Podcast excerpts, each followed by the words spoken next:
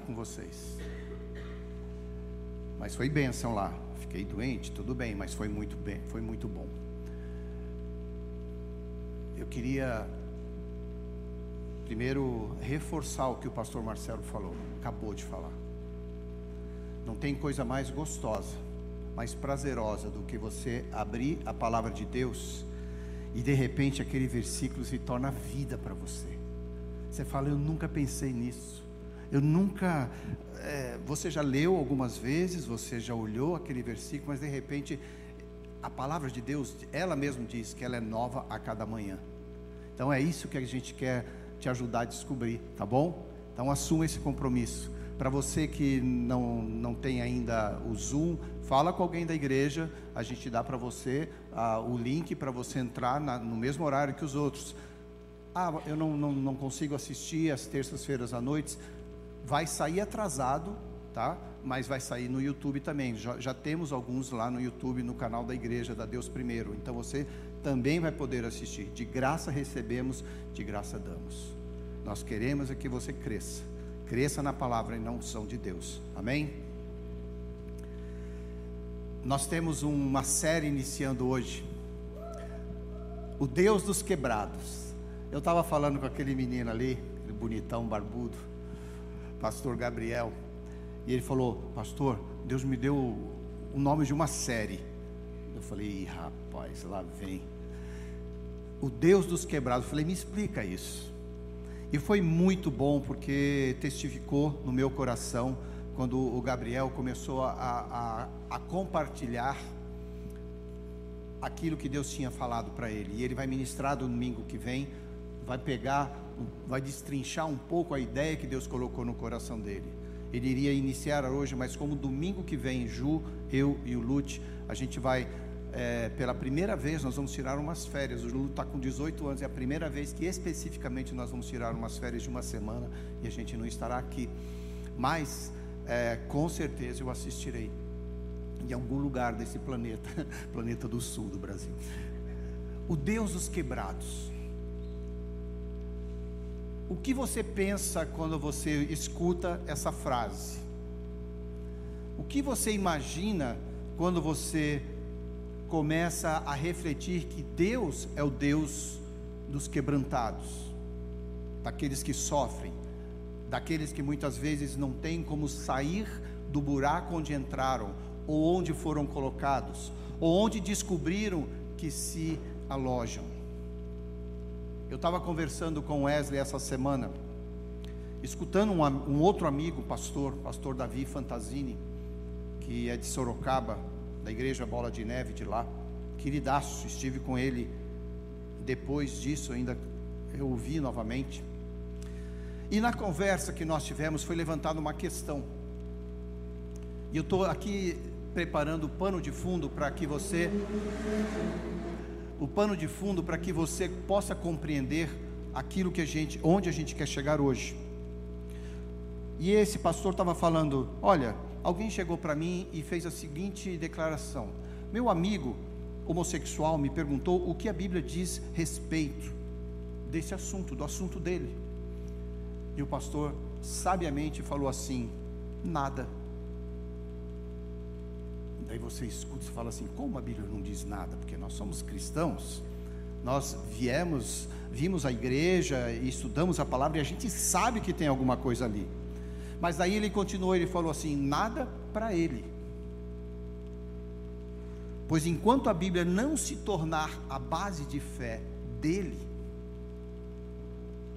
ele não vai poder, a Bíblia não vai poder atingir a mente, o coração e o espírito daquela pessoa. Tudo tem a ver com uma decisão, a gente já ministrou vocês aqui. No momento que a pessoa decide, a Bíblia faz parte e a Bíblia tem muito a dizer para nós, cada um de nós, a respeito de muitas coisas ou de todas as coisas onde nós nos envolvemos. Mas até então, o resto é querer justificar, se explicar por algum fato que é lido ou apresentado, ou a gente tenta explicar a um coração que está endurecido, longe da palavra de Deus. É mais ou menos isso. Então, semana passada, essa semana mesmo, durante a escola da Bíblia, o pastor Marcelo falou assim: ele usou essa frase: temos que parar de dar conselhos e pregar o Evangelho. Não sei se você se lembra, mas você falou essa frase. Temos que parar de pregar, de dar conselhos, quero dizer, e pregar o Evangelho. O dar conselhos aqui não é que você não deve aconselhar, muito pelo contrário. Se essa pessoa precisa de um conselho, nós estamos aqui. Eu chamo algumas pessoas, às vezes, para vir aqui durante a semana de manhã para conversarmos. Estávamos no, no jiu-jitsu aqui essa semana e eu chamei um menino e falei assim: Olha, eu quero me dispor a te atender, a conversar com você, a poder te ajudar e te ajudar a compreender um pouco mais disso que você está aprendendo aqui com a gente. Isso é dar conselhos. Mas você só vai poder dar conselhos quando aquele coração está aberto. De outra forma, você vai ter que continuar pregando a palavra de Deus. É o que nós estamos fazendo aqui. As pessoas, parece que o evangelho que eu quero dizer assim que o evangelho que vivemos, quando o vivemos, ele é suficiente. Se você o vive, ele é satisfatório, suficiente. Ele serve como fundamento para as questões mais individuais que você possa ter nesse momento. E cada um aqui tem uma questão. Eu quero me formar, eu não estou ganhando o suficiente, eu não gosto daquela pessoa, aquele meu relacionamento não está indo bem, nossa, como essa pessoa pode fazer isso? Ah, eu já não aguento mais essa situação. Quando você vive o Evangelho, ele é suficiente para atingir o mais íntimo questionamento que você tenha diante de Deus. Mas você precisa viver o Evangelho. Por isso que o título dessa série se chama O Deus dos Quebrantados. Tem tudo a ver com cada um de nós. Quando o Gabriel me falou, eu não imaginei a dimensão ou quanto esse isso podia ser aberto para cada um de nós individualmente. Mas também tem a ver com as pessoas que estão desconectadas dessa palavra. Não estão alinhadas ao chamado de Jesus Cristo, esse chamado que a gente busca viver. Por essa palavra que sim tem a dizer muito para nós, mas que para outros tantos não vai fazer diferença, se elas não forem expostas. Por isso que é, quero trazer algo para a gente refletir hoje aqui eu já ministrei sobre o versículo que leremos daqui a pouco, que é Jó 1, capítulo 1, versículos 6 e 7. Mas hoje eu quero pegar um, um contexto específico deste versículo aqui, desse acontecimento é, com Jó, do capítulo 1, e daí, em algum momento, eu vou trazer o cerne, se eu conseguir fechar isso para você, porque senão não tem problema, a série vai é, trazer esse entendimento para você, tá bom? Eu quero que você se conecte aí com a necessidade de crescimento diante de Deus nessa palavra.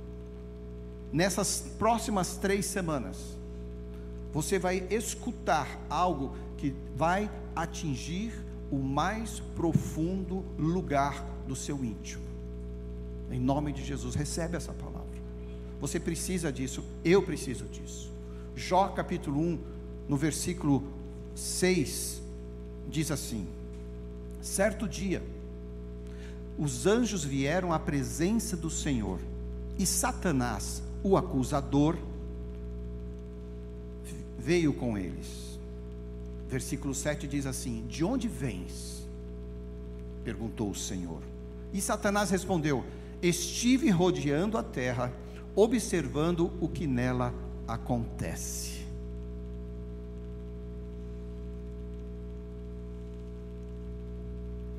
estive rodeando a terra, observando o que nela acontece.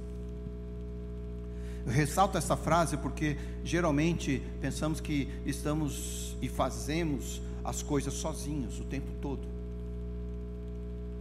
Ninguém nos vê, ninguém fala nada. A pessoa diz ou apenas pensa, né? Eu não preciso dar satisfação, eu sou dono das minhas ações, pode deixar que eu sei como fazer. Nós temos essa tendência, né? Mas aqui no versículo 7, quando diz: Deus pergunta, de onde você vem? E Satanás respondeu: Estive rodeando a terra, observando o que nela acontece. Primeiro ponto que eu quero que você compreenda aqui: Satanás tem que rodear a terra. A palavra de Deus é muito clara. Ele tem que rodear a terra, porque ele não está em todos os lugares. É uma coisa tão simples. Mas as pessoas às vezes têm medo de falar do nome diabo, satanás, espírito maligno, porque pensam que o cara vai pular em cima dela. Vamos quebrar isso, tá, gente? Nome de Jesus. Você é mais do que vencedor em Cristo Jesus. Deus, Deus está em todos os lugares. É todos os lugares. Tá bom? Satanás tem que rodear a terra porque ele não está em todos os lugares ao mesmo tempo. Simples assim. Não acredite que ele tenha o, o, o dedinho em tudo que você faz. Segundo ponto, é Deus o onisciente, o onipotente, o onipresente. É Deus aquele que sabe e conhece todas as coisas, Ele é o conhecimento. É Deus que é o poder, Ele é o onipotente. E é Deus que está em todos os lugares, onde Ele quiser estar, Ele é onipresente. Dá para entender? Terceiro ponto: de onde você vem? pergunta Deus. E essa pergunta mostra Deus aqui como o soberano que exige um relatório de um subordinado. Você aprende isso lá em Gênesis 3. Quando você volta para o jardim lá, como Marcelo sempre nos convida a retornar. Gênesis 3, 9. Deus exige dos seus subordinados um relatório. Um dia nós apresentaremos um relatório ao Senhor. Nós nos dobraremos, nós nos curvaremos diante de Deus e apresentaremos não uma tese escrita, não algo que você vai escrevendo todo dia, algo que você vai vivendo todo dia. Eu não falo isso para te botar medo. Pelo contrário, eu te falo isso para você agradecer a Deus que você tem essa conscientização que Deus está com você. E isso é maravilhoso. Sim, nós prestaremos conta em algum momento. É claro que você está perguntando, mas o que eu apresentarei ao chegar diante de Deus? Jesus, lá em João 17,4, ele sabia. Falou, Pai, está aqui o trabalho que tu me destes. Eu te honrei no trabalho que tu me destes.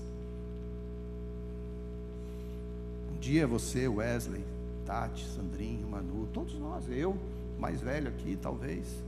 Eu vou ter que olhar para trás, eu espero olhar lá com os meus 90, 100 anos e dizer assim: Pai, eu te honrei no trabalho que o Senhor me deu. Eu te honrei na obra que o Senhor colocou nas minhas mãos para fazer. Eu quero olhar para trás e, e fazer isso, porque eu estou muito consciente de que um dia, eu não sei como vai ser, eu não estou participando das reuniões é, da Trindade para saber como que Deus vai chamar o seu povo e, e fazer essa reunião com todos. Mas eu sei que Deus vai nos colocar tete a tete. E eu quero louvar a Deus, eu quero estar ali pulando a Deus, pulando, agradecendo glorificando, festejando, muito mais do que me escondendo.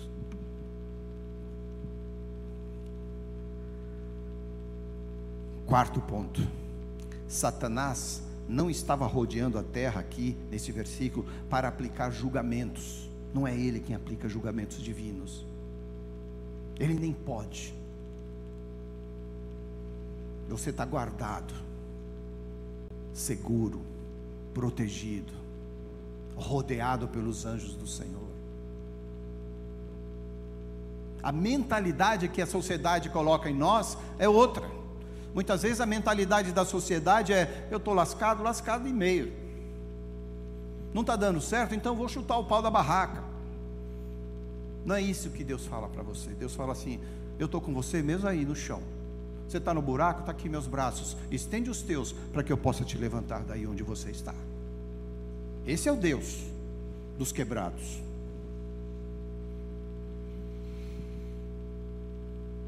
O quinto ponto aqui é que Satanás na realidade, estava buscando treta.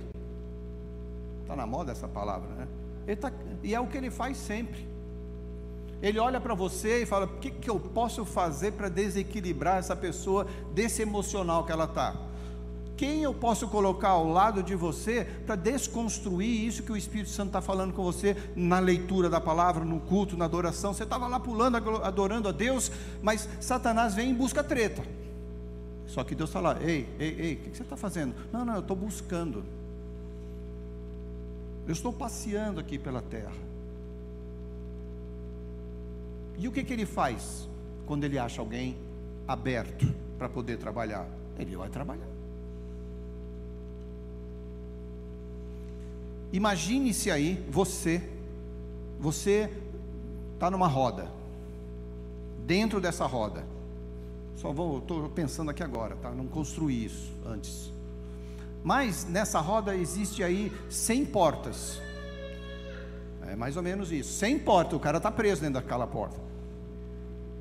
Daí, você faz um negócio que você sabe que não precisaria fazer, não deveria fazer, e eu preguei isso outro dia sobre a nossa conscientização cristã, tá?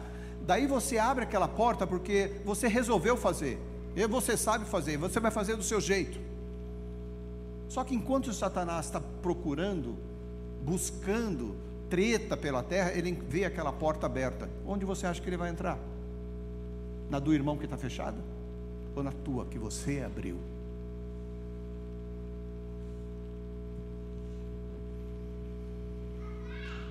Nós temos que olhar para os propósitos que Deus tem para a nossa vida. E lá em 2 Timóteo 2, 26, 2 Timóteo 2, 26 diz assim: Mas também o retorno ao conselho que nós recebemos aqui. Ele está falando de um, de um contexto aqui, e no final ele conclui assim: mas também o, o retorno à sensatez, livrando-se eles dos laços do diabo, tendo sido feitos cativos por ele para cumprirem a sua vontade. Então, muitas vezes, você sem perceber, você sem querer, porque você busca a Deus, e você olha pelas coisas do Senhor, você sobe essas escadas e você fala assim: Deus vai falar comigo hoje, eu estou precisando disso, e Deus te atende, e você volta para casa feliz e contente e sorridente, porque Deus alimentou você com a palavra dele. Mas, se você não, se, não buscar esse retorno à sensatez, ao equilíbrio da palavra, aquilo que a palavra traz para você, e em conscientização você fala: Nossa, é isso mesmo que eu estou buscando que é livrar-se dos laços do diabo, dessas armadilhas e dessas portas que muitas vezes nós abrimos. Por quê? Porque é exatamente nessas portas que nós nos tornamos cativos. E aí nós vamos fazer não mais a nossa vontade, mas a gente vai fazer a vontade de outra pessoa, de outro espírito, que não aquele que quer governar o nosso coração. Você está entendendo? Veja primeiro Pedro, capítulo 5, versículos 8 e 9. Mais um pouquinho da palavra, um conselho da palavra que diz para mim e para você nos mantermos sóbrios e vigilantes uma das até a sociedade, né, que está decaída aí, até as, os municípios e, e, o país tem leis para que você seja sóbrio, sóbrio para se manter vigilante. Você não pode dirigir embriagado com álcool. Por quê? Porque quando você não está sóbrio, você não está vigilante. Ou quando você se acha vigilante, mas você não está sóbrio, você está sendo enganado por si mesmo pelas suas próprias atitudes. Então, sede sóbrios e vigilantes. E, e, Pedro continua: o diabo, vosso adversário, aqui em 1 Pedro 5, 8, 9, o diabo, vosso adversário, anda em derredor, como um leão que ruge, procurando alguém para devorar. Resisti-lhe firmes na fé, certos, aqui, certos de que sofrimentos iguais aos vossos estão se cumprindo na vossa irmandade espalhadas pelo mundo. Você não está sozinho, irmão. Se você se acha quebrado, se você se acha chateado, se você permite pensar que essas coisas que estão acontecendo com você, nossa, é muito, eu não vou aguentar. Lembre-se que você não está sozinho. Existem muitas pessoas perto de você que precisam do teu abraço porque você ainda está mais forte do que ela.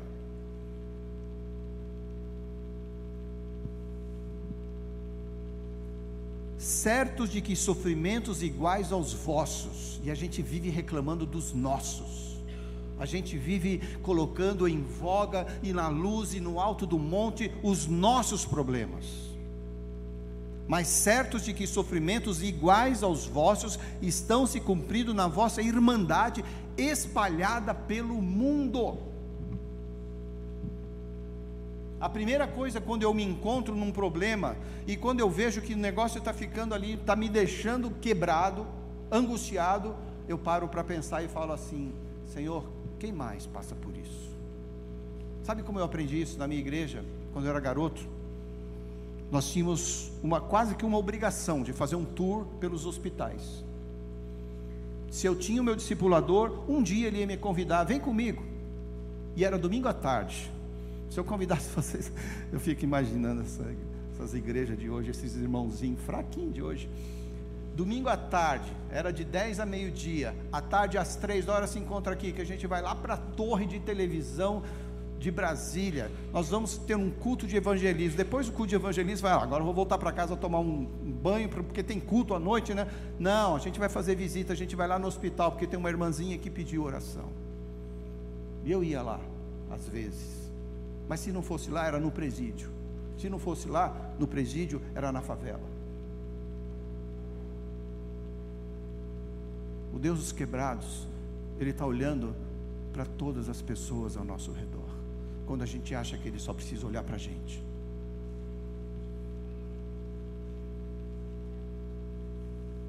E quando a gente olha para as pessoas, a gente descobre que a gente pode ajudá-las.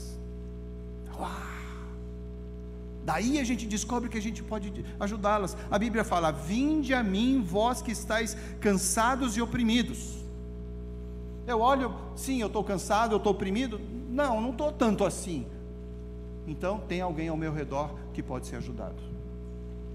Saiba disso, porque senão você vai entrar nessa cultura que o pastor Marcelo falou hoje aí, errada de igreja. Cultura errada de pensamento de quem você é como cristão. Você vai se tornar como o Brasil era há, há 20 e 30 anos só. Ah, o Brasil é um país católico.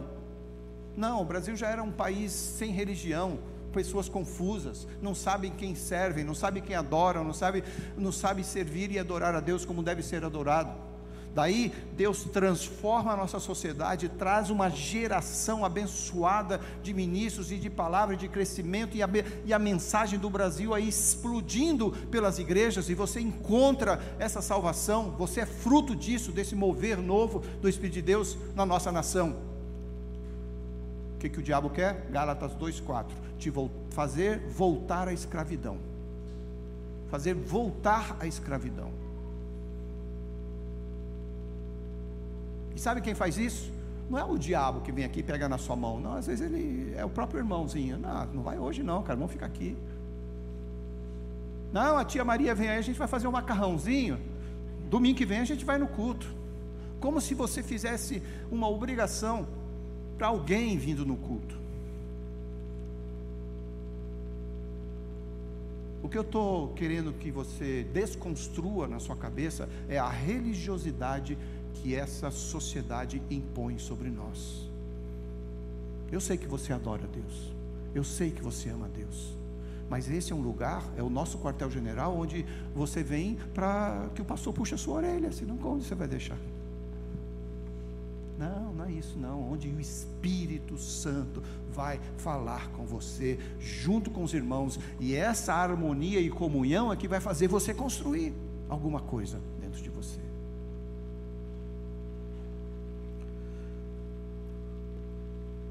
E a verdade é que quando você vem como você está, cansado, oprimido, E é, como eu falei, às vezes a gente não se sente tanto assim. Daí você chega na igreja. Eu estava falando também essa semana com o Vitor, lá da Just, o adorador de lá. Ele esteve aqui em São Paulo e a gente se encontrou para um café. E juntos a gente levantou uma questão: como nós podemos ajudar cada pessoa que está aqui hoje? A gente tem visitas aqui, pessoas que eu posso. Vocês podem ter vindo antes e eu não percebi, então me perdão. Mas se vocês vieram aqui pela primeira vez, Deus os abençoe. Vocês são sempre bem-vindos aqui. Como, e a nossa pergunta como igreja é: como que a gente pode ajudar cada pessoa individualmente? Por exemplo, eu cresci numa casa de três meninos. Eu, tenho, eu tive mais dois irmãos, um mais velho e um mais novo. Eu sou, fico lá no sanduíche, né? No meio do sanduíche. Os meus pais trataram é, e sempre estiveram abertos, disponíveis aos três filhos. Quero que você entenda esse exemplo que eu vou te dar aqui, para chegar a um ponto muito importante. Os mesmos valores foram recebidos dos pais. Os três irmãos, os mesmos pais, os mesmos valores. A mesma condição financeira dos meus pais que atingiu os três filhos. Um ficou menor, o mais novo é, é o baixinho, tadinho não cresceu muito. O mais velho é mais baixo do que eu, então o do meio, né, já cresceu ali. Daí você falar, pô, estou bem melhor, né? Nada. O mais baixo, o mais novo, não tem nada a ver com baixinho, mais alto, mas o mais novo, ele ganhava toda a atenção. Ele era o loirinho, era o garotão, era o engraçado, e todo mundo ria e parava, e a atenção era toda para ele. O mais velho escolhia, se chegasse alguma coisa nova que fosse para os três, era do mais velho. Ele decide. Era a autoridade dele. Meu pai nunca chegou e falou assim: não, ele é o mais velho, ele que vai escolher. Não, ele fazia. Ele assumia a maioridade dele. E é tudo um ano e meio de diferença, tá, gente? Então, eu recebi uma atenção especial por um outro lado, porque eu, aos 12 anos eu, eu, eu tive uma enfermidade, fiquei doente era para eu ser paralítico, é, aleijado, e Deus me curou. Deus me curou, literalmente, para me tornar o menino mais rápido da escola. Então, a minha mãe tinha aquela, aquele jeitinho, né? Não mexe muito com Marcos, meu filhinho. Ele, ele, ele não é tão saudável quanto vocês. É claro que ela nunca falou isso, mas é lá dentro da mãe, quem é mãe aqui sabe como essas coisas. Quando minha, minha, minha mãe fazia pizza, ela fazia uma, um, um, como é que fala? Um disco só para o mais velho, porque o cara comia mesmo. E a gente ficava lá, não dava conta, não conseguia acompanhar. Mas ele tinha. Por quê? Se a estrutura estava lá para os três. A gente se ama, tá, gente? Nós não temos briga entre irmãos, nós somos muito amigos. Estive com, com o meu irmão mais novo agora, fazendo o casamento da nossa sobrinha lá em Portugal, da minha sobrinha, da filha dele. E a gente se ama muito, mas o que eu estou falando aqui é que a estrutura estava lá para os três, assim como essa estrutura está para cada um de nós.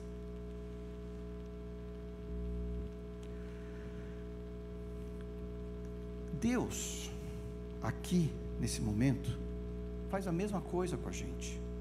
João 3,16 diz assim: Porque Deus amou o mundo, o mundo inteiro, de tal maneira que deu o seu Filho unigênito para que todo aquele que nele crer não pereça, mas tenha a vida eterna. Está vendo? Para todo mundo. A estrutura está aberta para todos. Amou cada pessoa independentemente do status da vontade, se é mais velho, se é mais novo, se come mais, se come menos, se é mais alto, se é mais baixo. Deus amou a todos e se entregou a todos. Jesus está disponível a todos. Ah, mas você gosta mais da Juliana. Você está entendendo aquele negócio? Parece que Deus escolhe. Não. É o propósito dela, dele, teu, que vai fazer essa diferença dentro da casa do Senhor. O quanto você quer atingir aquele propósito. E você tem um lugar separado para que essa tensão especial aconteça. Esse é o meu ponto aqui. O Deus dos quebrados, na realidade, Ele é o Deus de todos. Quebrado é uma situação, eu não sei como o Gabriel vai colocar isso, como o pastor Marcelo colocará isso, mas o, o quebrado é uma situação individual, que eu me acho quebrado. Quando Deus fala assim, eu, te, eu já te vi consertado. Sabe aquele copo quebrado que você, você começa a colar e você só que Deus monta esse copo novamente e você não vê essas conexões, porque Ele já deixa tudo bonitinho. Como Ele faz isso? Como Ele vai atender a minha necessidade e a sua necessidade individual? Ponto número um: a mulher que estava doente foi até Jesus com uma situação e Ele a atendeu individualmente.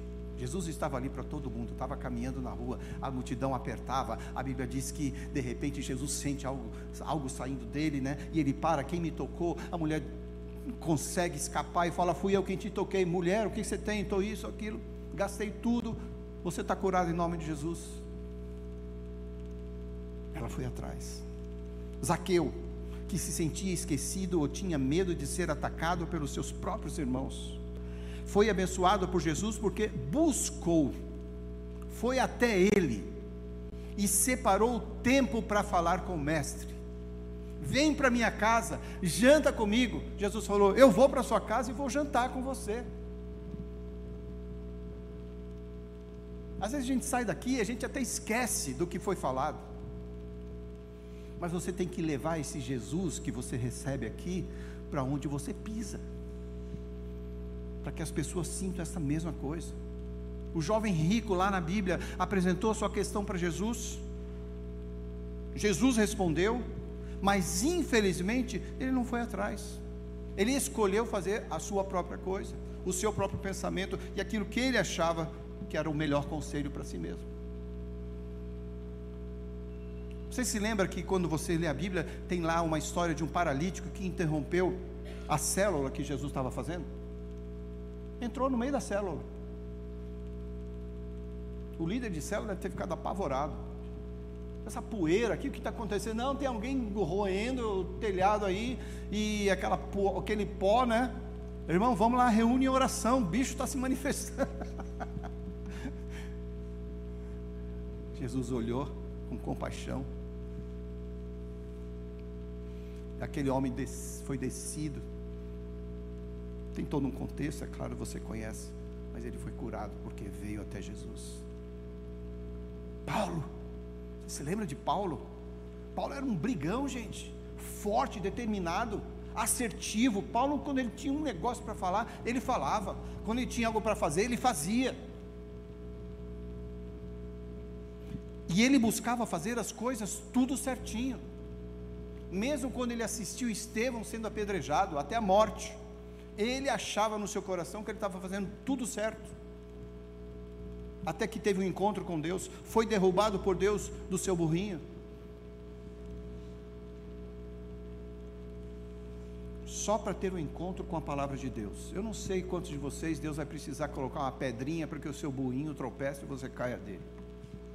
Eu não oro para que Deus fale com as pessoas aqui na igreja dessa forma. Ah, pai, que ele deixa ele falir para ele ver como é bom. Daí ele vai voltar para o Senhor. Eu não penso assim. Ah, deixa ele ficar doente e quando ele ficar doente ele vai ver, porque se não vem pela, pelo amor, vem pela dor. Não é esse o nosso evangelho. E nem esse é o evangelho de Jesus. Jesus está aberto para todos. E Jesus está aberto para você. Amém? Todas essas pessoas foram atendidas, as suas questões foram as questões mais íntimas, mas existe uma característica aqui que eu coloquei para vocês nesses encontros. Todos eles foram até Jesus para que essas coisas acontecessem. Quem é esse Deus dos quebrados? Quem é esse Deus dos quebrados? Ele ressuscitou, ele curou as pessoas, ele trouxe bênção financeira, ele conectou famílias, ele exortou, ele trouxe salvação, ele morreu por cada um de nós. Você chega aqui e tem um grupo de pessoas que te recebe. Alguns é, mais sérios, outros menos sérios, alguns mais ocupados, outros menos ocupados.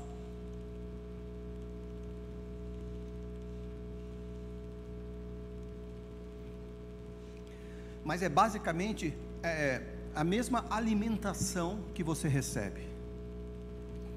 Alguns a gente tem um pouco mais de intimidade por causa dos anos que nós estamos juntos. Outros a gente tem uma intimidade maior porque essa pessoa, ela gruda em nós. E às vezes não dá para escapar.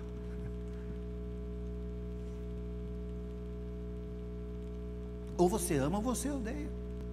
Não é igual o corintiano, né? Tem uns aqui que a gente está buscando amar.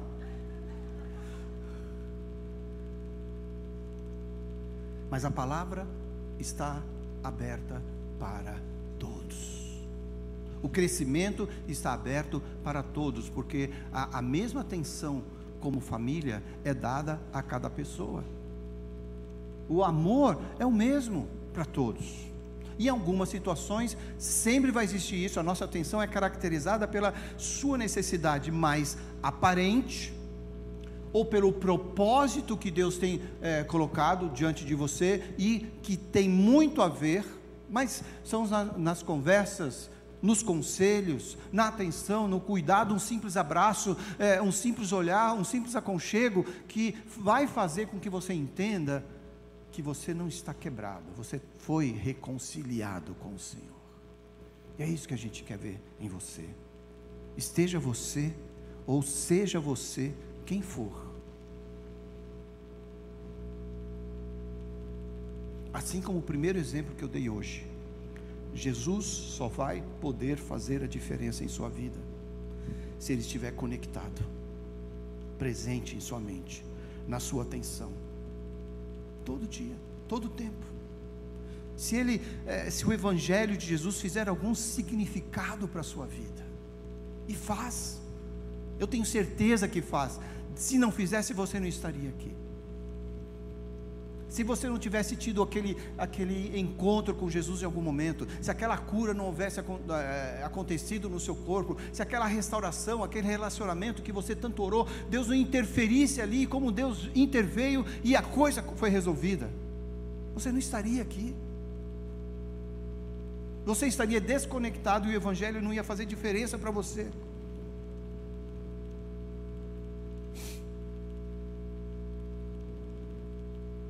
Que a Bíblia diz sobre isso que eu tenho?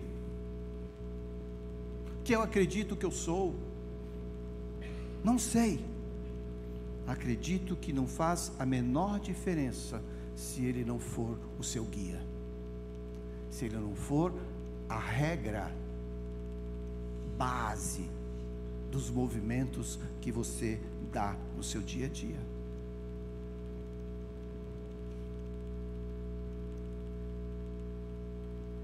Gente, é, lembrando aqui, quem já viu aqueles nos filmes? Eu nunca pisei em areia movediça, tá? Mas você já viu as pessoas pisando em areia movediça em filmes, né? E existe, isso realmente existe. Você vai muitas vezes em alagados, né? Eu já pisei em, em, em, lama que eu tive dificuldade de sair, sim, pegando caranguejo e aquele negócio assustador que você pensa que vai vir um jacaré, uma cobra, sei lá. É, é assustador o negócio. Mas eu nunca fui em areia movediça. Mas, eu te pergunto, você sabe como sair da areia movediça? Já ouviu a respeito? A, a regra para você sair dela, o jeito mais correto para sair da areia movediça é me curvar para frente e tentar fazer todo o meu movimento como se eu estivesse subindo uma ladeira.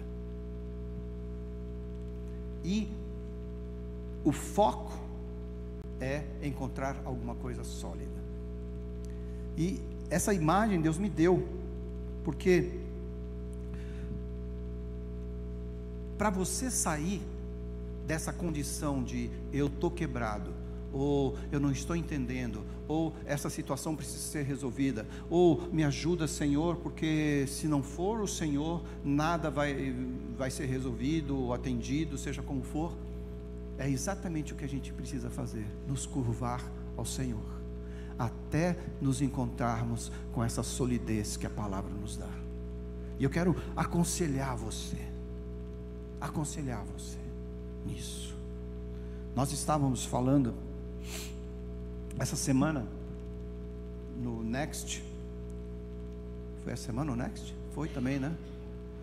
Um, grupo que a gente caminha juntos durante um tempo, depois a gente chama outro grupo. E o pessoal falou muito de. É, eu sinto que Deus virou uma chave. Essa foi uma das expressões e eu quero agora retirar do conceito do grupo, mas trazer para nós que muitas vezes nós, no nosso dia a dia, a gente chega e na, no calor das nossas emoções, ou aquele versículo falou com a gente, e, e realmente aquela chave é virada. A palavra de Deus é, é, é o, o, rema da palavra, ela sobe e você fala: Meu, eu nunca tinha enxergado isso. Isso é maravilhoso quando acontece.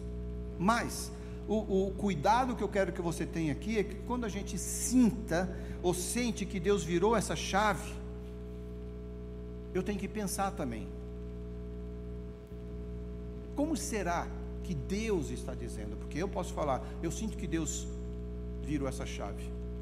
E daí, o que Deus pode também falar? Sim, essa chave foi virada. Ou, estou virando essa chave, parece que ela está cega. Parece que ela está espanada. E a porta não abre. Você está entendendo? Queria que você se levantasse. Eu quero que quando Deus vire essa chave no seu coração e no seu espírito, Ele vire e fala assim: aconteceu sim alguma coisa. A chave foi virada. E não que o Senhor fique rodando e fala assim: eu estou virando, virando, mas não acontece nada. É bem diferente essa situação.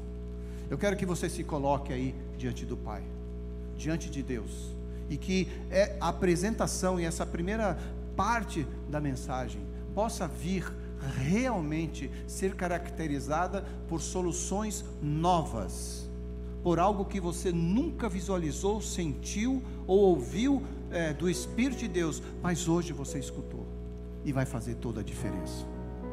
Vai fazer toda a diferença. Eu pergunto para você: quais são os seus alvos? Quais são os seus alvos? Onde você quer chegar? Eu quero me formar, eu quero casar,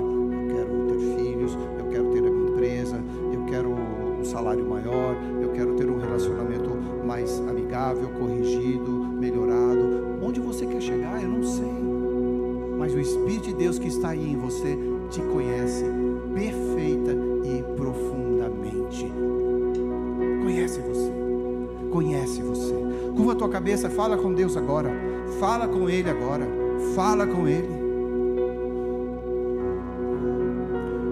Deus, o teu coração, o teu coração é o que nós buscamos. O entendimento da tua palavra, as restaurações que ela produz em nós, o conserto que ela causa quando nós nos dispusemos ou nos dispomos a ti nosso dia a dia. queremos um compromisso contigo, como muitas vezes nós vivemos de estar com o Senhor aos domingos pela manhã, como se nós batêssemos ali o martelo para dizer: Nós já fomos à igreja e está tudo bem. Quando o Senhor diz: Você é a igreja, só vai ficar tudo bem eu estiver com você em todos os lugares, caminhando com você, pensando com você, me comunicando com você, curando você, restaurando você, te lembrando e você escutando e fazendo as coisas acontecerem. Pai, no nome de Jesus, no nome de Jesus, nós queremos que a tua igreja, eu preciso meus irmãos precisam disso, nós precisamos disso, nós precisamos desse crescimento consciente na tua palavra fundamentado pelo Teu Espírito Santo, para que a gente possa realizar as Tuas obras, aquelas que o Senhor espera que realizemos no nosso caminhar, no nosso dia, na nossa vida. Na nossa vida.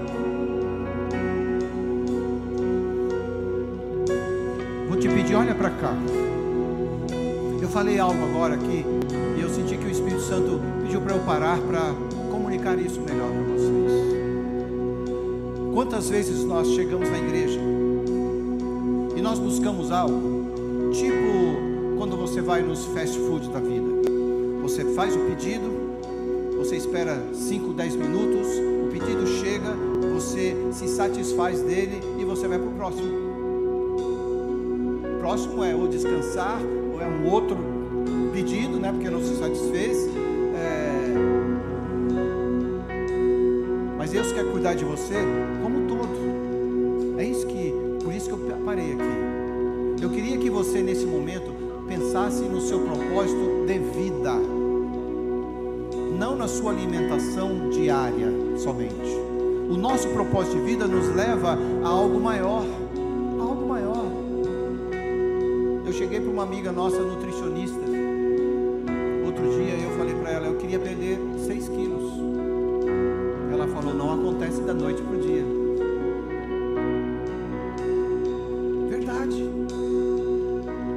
Eu perdi 4. Eu preciso caminhar para mais dois. E daí eu vou, me, eu vou me ficar tão feliz que eu vou para mais três. Não? Tá bom assim? Tá bom, obrigado. Só a barriga, né?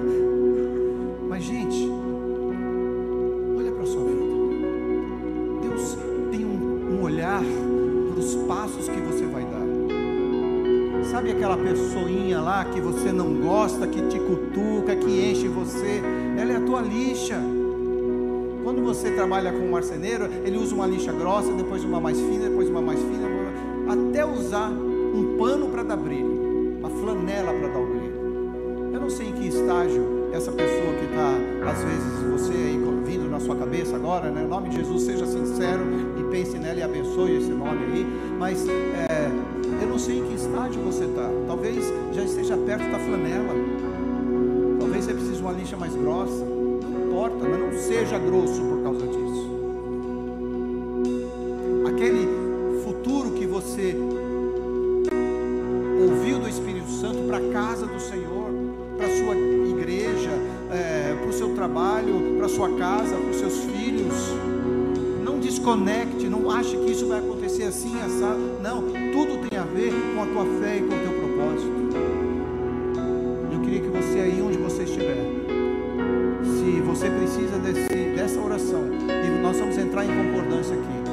Domingo que vem a gente pode chamar alguém, mas nesse, nesse momento eu quero só que você coloque a sua mão aí no seu coração. Se você tem algo que precisa ser trabalhado por Deus, eu não vou chamar você aqui. Se você quiser, eu sou aberto a orar com você no final. Mas queria que você aí com Deus conversasse. Conversasse. Pai, no nome de Jesus, ouve a oração dos teus filhos. Ouve o clamor da boca dos teus filhos.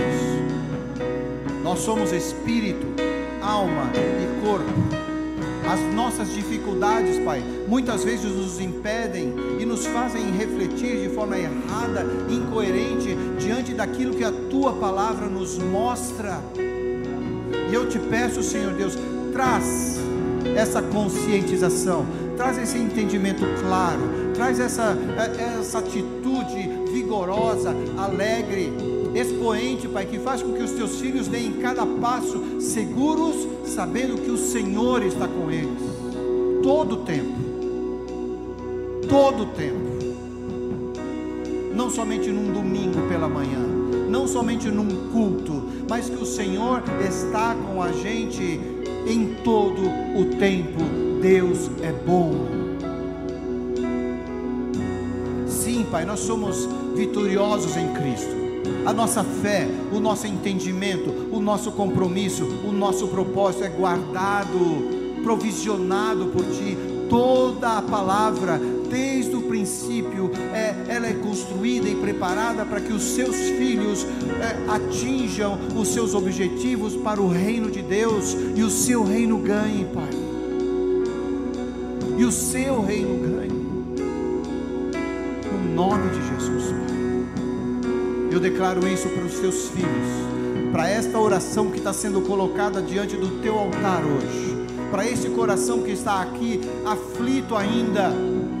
Eu declaro que está quebrada esta corrente maligna no coração dos seus filhos, e que nada, nada, nada irá obstruir, impedir cada um de caminhar à frente seguindo aquilo que o Senhor colocou já no coração dos seus filhos. Nós abençoamos cada um aqui no nome de Jesus. Nós declaramos que a tua igreja é vitoriosa. Onde ela está na terra, a tua igreja é vitoriosa. Em Cristo Jesus. Amém. Vamos aplaudir o Senhor. Em nome de Jesus. Aleluia. Glória a Deus. Olha para o teu irmão aí. Vê se ele tem cara de quebrar.